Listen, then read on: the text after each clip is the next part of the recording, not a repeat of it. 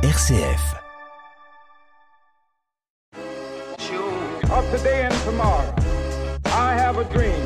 Bonjour à tous, euh, bienvenue dans Révolution fraternelle, émission du Secours catholique Caritas France. Mon invité aujourd'hui est Hugues Martin, bénévole de l'équipe de Parny-Saint-Metz. Bonjour Hugues. Bonjour Michael. Alors, vous êtes euh, jeune bénévole euh, d'une équipe plutôt récente. Est-ce que vous pouvez vous présenter? Oui, donc je m'appelle Hugues Martin, j'ai 65 ans, je suis marié et j'ai trois grands-enfants, bien sûr, qui ne sont plus à la maison. Et par le passé, j'ai exercé pratiquement toute ma carrière dans le milieu bancaire. Et puis depuis euh, un an, j'ai rejoint l'équipe du Secours catholique à. Et donc, et donc euh, l'équipe de Parny-sur-Sault, c'est une équipe assez récente euh, qui a été constituée il y a quelques années, c'est ça? C'est effectivement une équipe qui est toute récente puisque la personne en titre a souhaité un peu se retirer compte tenu de, son âge et, du nombre d'années passées à aider le secours catholique. Je sais qu'elle a aussi d'autres activités, donc euh, là l'équipe s'est constituée de trois personnes, en, l'occurrence Régine Kuzma qui a sensiblement mon âge, 65 ans, et puis Dominique Chailloux qui est un tout petit peu plus âgé, qui a déjà un peu euh, travaillé pour le Secours catholique pendant un ou deux ans. Donc, équipe relativement jeune qui a, un an d'existence. Et alors, quels sont le, type de profil de personnes que vous pouvez euh, rencontrer euh, Comment vous fonctionnez Avez-vous des temps d'accueil précisément sur, sur Parny, sur Sermez Alors, effectivement, on a démarré l'année dernière, on a poursuivi ce qui se faisait, à savoir une permanence tous les jeudis après-midi de 14h à 16h. Et puis au fil du temps, on s'est posé la question de savoir s'il n'était pas judicieux de faire une permanence à la fois sur Parny-sur-Sault, mais aussi sur Sermez-les-Bains, qui sont sensiblement deux grosses communes avec 2200 habitants. Donc depuis euh, la rentrée, depuis septembre, on alterne un jeudi à Sermez et un jeudi à Parny-sur-Sault, de manière à ce que ben, les, les situations les plus sensibles avec des difficultés de locomotion puis je puisse éventuellement participer à la permanence sans avoir à se déplacer. Donc une réponse de proximité? C'est ça, une réponse de proximité. Alors la particularité, c'est qu'on est, nous, en zone rurale, donc on n'a pas du tout de population euh, dite migrante, on n'a pas de réfugiés. On a sensiblement une population un peu jeune, un peu désœuvrée, euh, sans forcément d'emploi, et moi, j'ai constaté euh, depuis un an beaucoup de malheureusement de situations où les couples ont explosé, euh, des jeunes de 25-26 ans euh, qui se enfin des, mamans qui se retrouvent seules avec des enfants. Chez la population, j'allais dire âgée, on n'a pas beaucoup de grosses difficultés. je m'attendais moi à avoir beaucoup plus de personnes dans la solitude qui venaient rechercher un peu un réconfort, une discussion, euh, un échange. Et il s'avère que sur notre zone géographique, c'est peu le cas. contrairement à, à, Vitry François, où j'ai pu discuter avec des, confrères du secours catholique, où eux organisent pas mal de rencontres comme ça, euh, qui marchent plutôt bien. Alors c'est peut-être aussi un sujet à, creuser à notre niveau, pourquoi pas. Euh, les gens ne vont pas spontanément forcément, mais c'est peut-être à nous à faire savoir aussi que le secours catholique au-delà des aides financières qu'on peut leur apporter, c'est aussi un soutien moral et, psychologique. Et donc une population jeune sans emploi, est-ce que c'est plus lié aussi à, la situation euh, économique euh, et sociale de, ce secteur-là?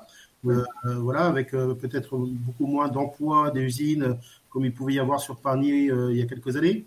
C'est tout à fait ça, hein, puisque sur le, secteur Sermès-Parny, il nous reste en gros une entreprise de tuileries à Paris-sur-Sault et une société qui s'est créée à Sermez-les-Bains, voilà à peu près une trentaine d'années, Alphaflex, qui doit employer en gros 70 personnes et une au final, je dirais 120, 130 de mémoire, 130 personnes pas plus, sur un, bassin d'emploi qui, par le passé, euh, devait faire travailler à peu près 2000 personnes. Entre les Tuileries, Béguincé, euh, il y avait en gros deux, 2000 salariés qui travaillaient pour ces entreprises. Et aujourd'hui, c'est réduit à, à, 200 à peine. Donc un taux de chômage assez important? Oui, oui, quand même. oui, oui, aux alentours de 12-13%. Donc bien au-delà de, de, la moyenne nationale. Au-delà de la moyenne nationale. Et en effet, qui peut-être touche un peu plus les jeunes? Oui, complètement. complètement. Et en plus, euh, sur un secteur où la mobilité est certainement aussi une difficulté, euh, il n'y a pas forcément beaucoup de, de, moyens de transport collectifs.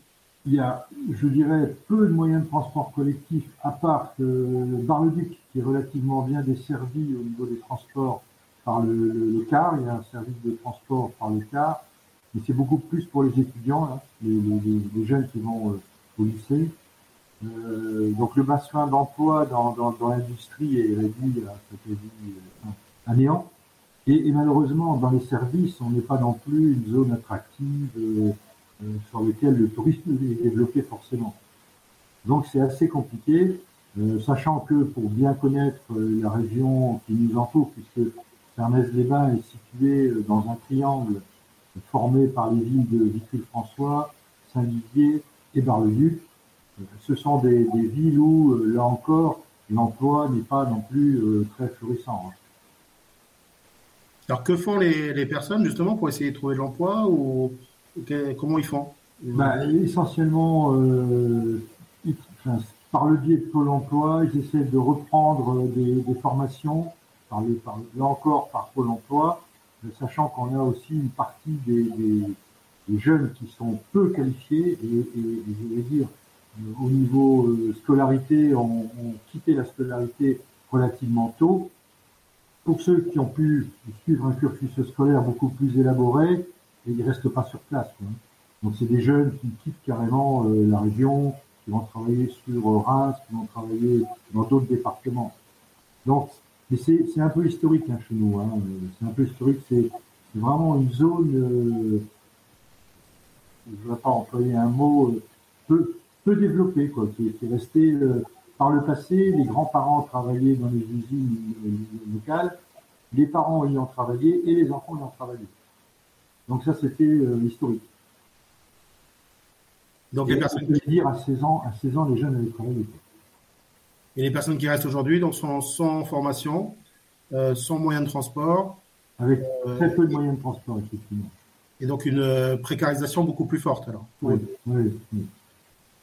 Et donc à cela se rajoute donc, euh, vous disiez tout à l'heure, donc euh, des, des, couples qui explosent, euh, donc euh, des, une précarisation aussi au niveau de, de, la famille? Oui, parce que bon, souvent quand un couple ne s'entend plus, que le, le, monsieur travaille, madame travaille, les difficultés sont quand même moindres. Là, j'allais dire, nous, toutes les situations qu'on peut malheureusement rencontrer, on s'aperçoit que l'épouse reste seule avec deux, voire trois enfants et sans emploi. Donc très compliqué à, à, assurer. Quoi. Et, et, comment euh, les personnes là que vous rencontrez euh, le, le, vivent et comment qu'est-ce qu'elles en disent aussi de, de tout cela? Ben, Nous, ce sont des situations euh, relativement récentes qu'on rencontre. Euh, la majorité de ces personnes-là sont passées par l'assistante sociale, se font beaucoup aider par l'assistante sociale, bien sûr, qui les renvoie sur des associations comme la nôtre, le Secours populaire, le Secours catholique, la maison, on a une maison France Service au euh, parce que en, plus, bon, ben, les, épouses qui restent comme ça euh, avec les enfants ont aussi des difficultés à, trouver du travail. Ça, c'est une évidence, puisque ne peuvent pas et à la fois assurer l'éducation des enfants et à la fois travailler, mais aussi à se à dépatouiller dans toutes les, papiers, dans toutes ces situations un peu un peu compliquées pour elles. Et donc vous accompagnez aussi au, au, niveau de cette démarche administrative, au niveau de ce... Oui, alors l'assistante sociale fait beaucoup, c'est vrai. Et, nous, ce qu'on a d'ailleurs imaginé là depuis euh, quelques mois, c'est de mettre à la disposition de, tout, toutes les personnes qui, en, auraient, éprouveraient le besoin une plaquette euh, sur laquelle on a recensé toutes les, associations, tous les organismes publics et surtout euh, et même privés euh, qui peuvent venir en aide, que ce soit pour des démarches administratives, que ce soit pour des démarches euh, des aides ou que ce soit que ce soit pour des constitutions de dossiers. Parce qu'on s'aperçoit, nous, quand on reçoit ces personnes-là, notamment les jeunes, elles sont un peu démunies, elles ne savent pas à qui s'adresser et elles ne savent pas non plus ce que chaque organisme peut être amené à, leur venir en aide. Comment elles peuvent, comment ces organismes peuvent intervenir pour leur venir en aide. Donc cette plaquette qui va voir le jour là, incessamment sous peu leur permettra, euh, ben, par un simple coup d'œil, de se dire bon, ben, si j'ai un souci avec le logement, avec les aides, je sais qu'à niveau de la caisse d'allocation familiale, on y a rajouté d'ailleurs le numéro de téléphone, je peux avoir tel type, tel type, tel type de renseignement et telle aide.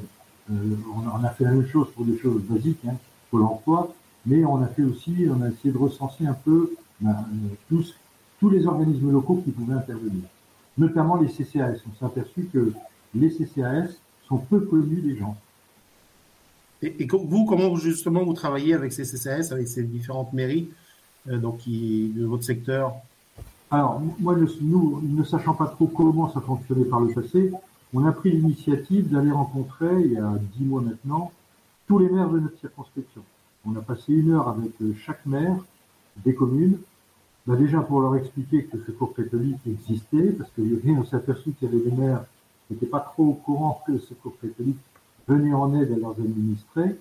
Donc, euh, se faire connaître, savoir ce que faisait vis-à-vis des situations un peu sensibles, comment il est traité, comment il est, oui, comment il est traité, sachant que toutes les communes ne possèdent pas de CCAS, mais ils ont tous un service social quand même.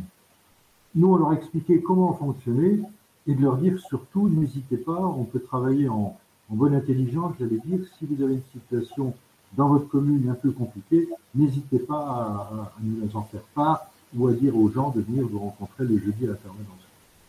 Donc c'est une démarche qui a été, euh, j'allais dire, très appréciée de la part des maires.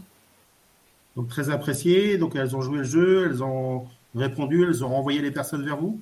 On a deux personnes, oui, qui ont été renvoyées de la municipalité de Paris-sur-Saône.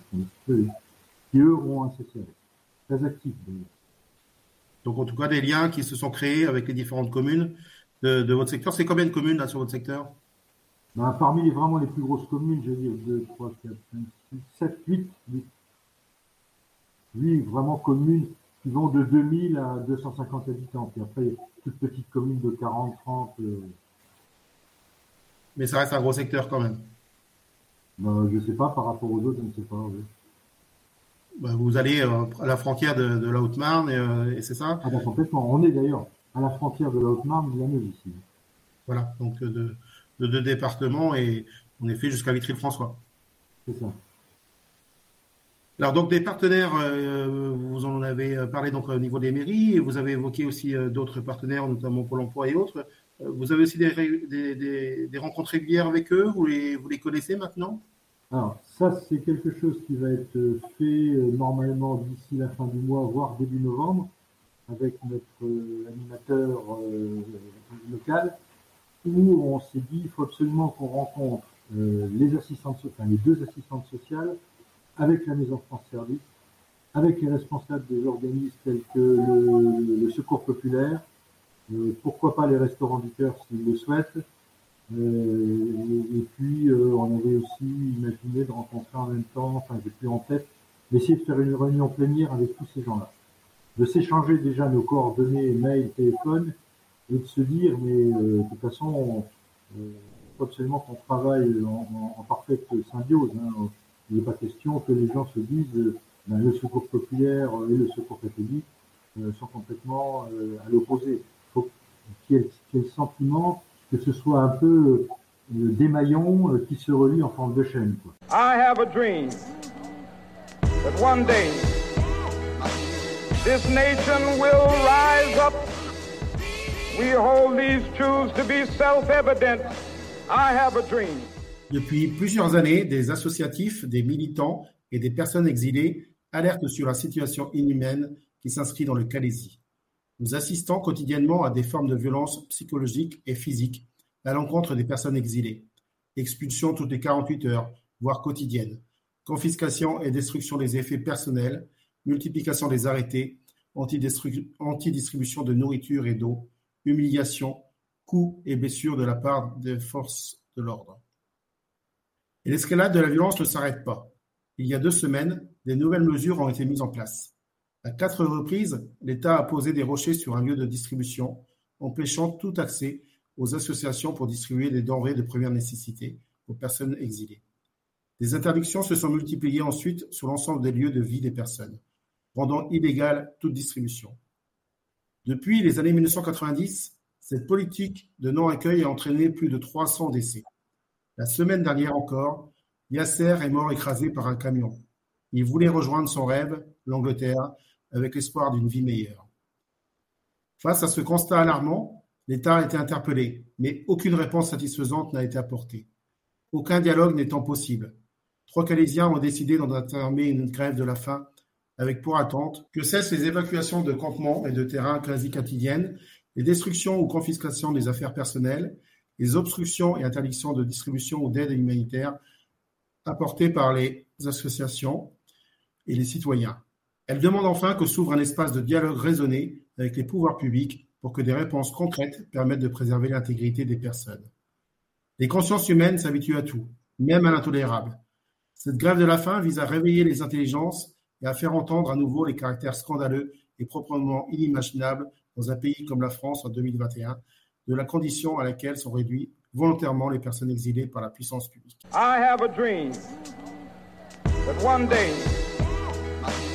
This nation will rise up. We hold these truths to be self-evident. I have a dream.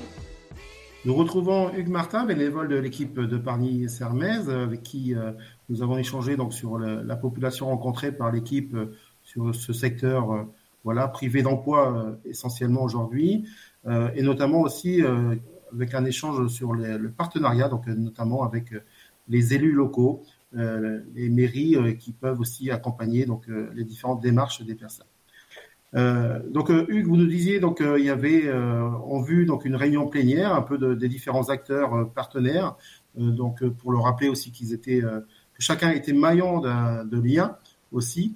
Euh, voilà, pouvez-vous nous en dire un petit peu plus euh, et nous redire un peu les choses par rapport à ça? Ben, C'est-à-dire, euh, ce qu'on s'aperçoit quand on, discute avec les, personnes qui viennent nous rencontrer, que bon, ils ont une, connaissance assez parcellaire de, tous, les organismes qui les entourent, ne sachant pas trop toujours à quoi correspond, enfin, ce que le secours populaire peut faire, ce que les mairies peuvent faire pour, eux, et ainsi de suite. Donc nous, l'idée, c'était de, de, véritablement rencontrer tous ces partenaires euh, avec, euh, avec France et puis, et puis mes deux autres collègues, de manière à se dire, il faut absolument qu'on enfin, travaille dans le même sens, ça va de soi, j'allais dire, et qu'en plus on, on, on ait le sentiment que quand une personne vient nous rencontrer, elle sache d'emblée qu'elle euh, n'est pas seule, il n'y a pas que le secours catholique, et qu'il y a beaucoup d'associations de, qui peuvent intervenir. D'où l'idée de cette rencontre, mais aussi de la mise en place de cette plaquette. Devrait normalement leur, leur faciliter euh, les, les, démarches, entre autres. Et, cette plaquette, donc, elle est coécrite avec eux ou simplement que par Non, non, non. C'est uniquement euh, le secours catholique qui a mis en place. Mais il, va, il est évident que lorsqu'elle va être euh, distribuée, on va en mettre euh, relativement beaucoup dans chaque mairie, qui intervient une fois par euh, moi pour l'instant à Sermez, mais qui doit passer prochainement à une fois par semaine, je crois.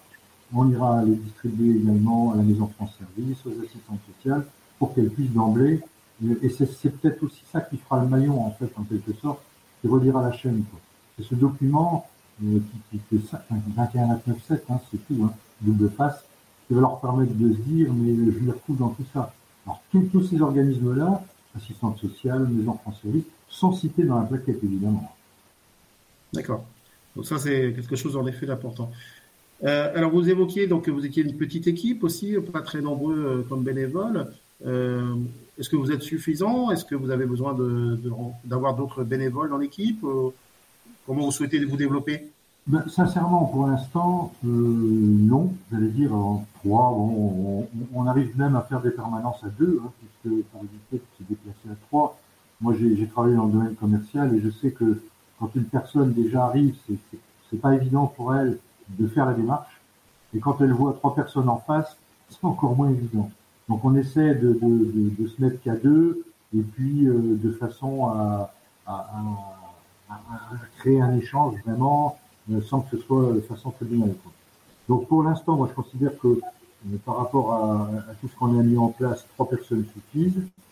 Euh, par la suite, si on imagine développer d'autres formes d'activités, des ateliers, des choses comme ça, bon, pourquoi pas Il faudra sans doute qu'on aille rechercher d'autres bénévoles, effectivement. Oui, parce que vous envisagez peut-être en effet de développer d'autres activités? Non. Pardon, vas-y, je, je, vous ai coupé. Ben, donc de développer peut-être d'autres activités. Euh, euh, vous parliez tout à l'heure de l'isolement, peut-être de, de, rejoindre des personnes qui que vous n'avez pas identifiées pour l'instant, euh, qui seraient isolées? Alors c'est effectivement hein, euh, ce qu'on va faire dans là encore dans les prochaines semaines. Euh, on a eu la réunion à l'épine dernièrement, ce qui nous a permis de, de rencontrer les, les, bénévoles d'autres secteurs et surtout celui du François qui est le plus proche de chez donc on va aller les rencontrer, on va aller les voir. Ils ont du vécu, ils ont de l'expérience et je pense qu'on peut tirer profit de l'échange qu'on pourrait avoir avec eux. Eux organisent des ateliers, organisent des, des, rencontres d'échange. Donc on va aller les rencontrer pour savoir euh, euh, comment ça fonctionne, comment ils s'y sont pris, et savoir si on peut mettre ça en place sur notre secteur. D'accord. Et donc là, vous aurez peut-être besoin de, de, nouveaux bénévoles ou en tout cas de, de rejoindre d'autres personnes. Tout à fait, tout à fait. Alors, est-ce que vous avez, on n'a pas forcément parlé euh, jusqu'à maintenant, mais euh, des liens avec la paroisse? Est-ce que comment vous sensibilisez des paroissiens à, cette pauvreté vécue euh, localement? Ben, Avec la paroisse, on a surtout des liens avec le prêtre du secteur qui régulièrement rentre en contact avec nous, vient nous voir même à la permanence. il nous fait part de certaines situations un peu sensibles, il donne les coordonnées et on contacte les gens. Donc de ce côté-là, tout, tout, se passe très bien, Avec le prêtre. Avec le prêtre, donc il manque peut-être encore euh, des liens avec euh, d'autres personnes de la paroisse pour euh, au moins les sensibiliser. Est-ce qu'ils ont conscience de, ce, type de pauvreté localement? Hmm, Là, j'avoue, je je sais pas. C'est peut-être un peu encore un peu trop tôt pour pouvoir en parler. Je je sais pas. Je sais que le, secours catholique, depuis euh, sa création à Parmi-sur-Sault, euh, est connu. Nous, ce qu'on a même fait, d'ailleurs, on a un gros panneau d'affichage électronique à Saint-Mézévin. On a demandé au maire s'il pouvait, euh, bien sûr, le faire fonctionner en y mettant le secours catholique, les heures et les jours de permanence. Donc, je pense que moi, depuis un an, j'ai l'impression qu'on a de, de, plus en plus de situations, mais pas, pas des situations nouvelles. Des gens qui, à mon avis, c'est ma perception euh, intime, n'avaient pas osé ouvrir la porte par le passé, et qui aujourd'hui euh, le font peut-être de façon plus, plus facile, je sais pas, parce que le bouche à oreille marche peut-être un peu mieux, et, et, surtout aussi parce que, enfin surtout, moi c'est la première chose que je leur dis quand, ils, viennent nous voir, je leur dis euh, ici, soyez rassurés, vous pouvez dire tout ce que vous voulez, il n'y a rien qui ne sortira de, chez nous. Que moi je suis connu quand même. Hein sur le secteur. Et j'avoue que j'appréhendais de, faire partie de Secours catholique à cause de ça. Que les gens se disent, ah bah oui, mais Monsieur Martin, il a été dans le domaine bancaire, il connaît beaucoup de gens, et si il commence à parler de notre situation, ça va pas. Donc moi je les rassure tout de suite là-dessus. Donc en effet, l'importance de, de, de, ce respect, de, de, cette possibilité pour les personnes de dire assez facilement les choses et que ça reste euh, entre les murs du local. Ben oui, vous savez, Michael, il y a, il y a le respect du, du, du, du moi j'étais tenu au secret professionnel dans mon métier, là je suis tenu au secret, évidemment, on comprend pourquoi, et puis euh, et puis de dire, vous savez, la situation dans laquelle vous êtes actuellement, euh, c'est pas une tare, hein, ça peut arriver à n'importe qui, à n'importe quel moment de la vie, donc on est là pour ça, on est là pour vous aider, et, et du mieux qu'on peut, évidemment.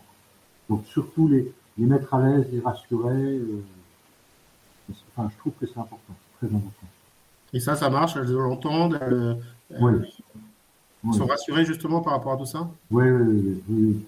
oui. et puis euh, leur dire, bon, en, plus, c'est ce qu'on se disait avec nos, deux collègues, bon, à part quelques situations un peu particulières, mais on a vraiment le, sentiment, euh, non pas du devoir accompli, mais, mais de l'aide apportée quand on, on, règle une situation qui était à la base euh, peut-être pas très compliqué pour nous, mais qui semblait insurmontable pour les, les, personnes en situation difficile, et que au bout de deux fois où on les a rencontrées, euh, elles ne viennent plus, quoi, parce que la situation est réglée, elles sont reparties euh, d'un bon pied, et, et, on leur dit surtout, venez nous voir quand même de temps en temps, ça nous fera plaisir. Il ne faut pas qu'on coupe le lien. Voilà, vous incitez à maintenir ce lien, à maintenir cet accompagnement. Et sinon, quel type d'aide alors vous, vous apportez alors, alors Essentiellement, euh, la majorité des aides, c'est sur les bons alimentaires, un peu de chèque carburant. Il nous arrive de donner pour que certaines personnes puissent euh, se rendre au travail. Et puis le règlement de facture, euh, souvent c'est l'assainissement, c'est taxes, enfin, taxes d'habitation, il n'y en a plus maintenant, mais c'était a priori les, taxes d'habitation, l'assainissement, l'eau, l'énergie, euh, sachant que là encore, on essaie de faire un peu de pédagogie en leur disant, mais vous savez déjà, quand vous avez un de règlement de facture qui n'est pas honoré dans les délais, la première chose à faire, venez nous voir, ça c'est pas un souci, mais il faut absolument prévenir l'organisme. Notamment, je sais qu'avec l'EDF, on peut toujours s'arranger, on peut procéder à un étalement, euh, ce qu'on les incite aussi à faire, à chaque fois que c'est possible, c'est de mensualiser les règlements et non pas attendre euh, le mois d'octobre ou le mois de novembre et payer tout d'un coup. Les gens qui ont un peu de difficulté à gérer un budget, la mensualisation leur permet d'étaler la dette Donc, règlement de facture sous forme de, de, de chèque, bien sûr, on paye directement l'organisme. Euh, bon alimentaire, ça c'est le groupe, notre quotidien, j'allais dire, et un peu de chèque carburant. D'accord, donc ça, c'est quelque chose en effet d'important dans votre accompagnement que vous proposez. Alors, personnellement, vous, euh, Hugues, comment, euh, qu'est-ce que vous apporte cet engagement au Secours catholique? Euh, Comment vous vivez les choses personnellement? Qu'est-ce qui vous a peut-être transformé? Ben, J'ai toujours été un peu euh, orienté vers les, les, œuvres caritatives. Moi, j'ai essayé d'adopter la philosophie suivante, c'est fais toujours un petit peu plus le lendemain que tu n'en as fait la veille. Bon, moi, en tant que retraité, j'ai, toujours eu une carrière euh, correcte, j'ai une bonne retraite, je ne me plains de rien. Donc, mon objectif, c'est de me dire, euh, faut absolument que je puisse apporter quelque chose aux autres. Je pars du principe qu'on n'est pas prêt de changer le monde, ça c'est un jeu pieux. Mais par contre, si on peut donner euh, un état d'esprit un peu différent à ceux qu'on aide évidemment, mais surtout à ceux qui regardent, les, gens qui aident, c'est peut-être en changeant les hommes qu'on arrivera à améliorer le sort de l'humanité. Donc ça, c'est un peu ma philosophie moi. Et je me dis qu'on a, dans, dans, les situations actuelles, on n'a pas le droit de, de, de, de se couper de, situations comme celle-là. C'est pas possible. Et, et, donc justement pour vous alors euh, personnellement, est-ce que personnellement, oui, que ça m'apporte, oui, ben un bien-être, un bien-être, euh, oui, un bien-être et puis le fait d'avoir partagé quelque chose, d'avoir pu aider, euh, ben, c'est une satisfaction, c'est vraiment une satisfaction personnelle. J'ai deux possibilités, je peux passer l'après-midi à regarder la télé, comme je peux aussi passer l'après-midi à aller au-devant des gens, et, et cette solution-là, n'importe plus que de passer l'après-midi à regarder les films. Et moi, j'arrive pas à en parler autour de moi en disant, mais si chacun donnait un petit peu de son temps, que ce soit de façon matérielle, de façon, peu importe, de donner un petit peu de son temps, en se disant, euh, fais un peu plus aujourd'hui que tu n'en as fait la veille, je pense que euh, on aura fait un grand pas. Bah, je pense qu'on va rester euh, avec votre, votre dicton. On va essayer aussi de l'appliquer, que chacun en effet puisse le retenir et, et, et, le vivre aussi là où il est. Je pense que c'est une belle leçon. Oui. Merci Hugues. Merci, de rien. Merci à tous. Au revoir. Je vous souhaite une bonne journée. Au revoir. Of today and tomorrow, I have a dream.